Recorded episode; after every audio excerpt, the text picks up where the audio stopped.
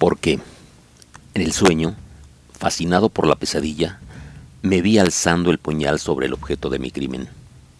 Un instante, el único instante que podría cambiar mi designio y con él mi destino y el de otro ser, mi libertad y su muerte, su vida o mi esclavitud, la pesadilla se frustró y estuve despierto. Al verme alzando el puñal sobre el objeto de mi crimen, comprendí que no era un sueño volver a decidir entre su vida o mi libertad, entre su muerte o mi esclavitud. Cerré los ojos y asesté el golpe. ¿Soy preso por mi crimen o víctima de un sueño? Edmundo Valadez.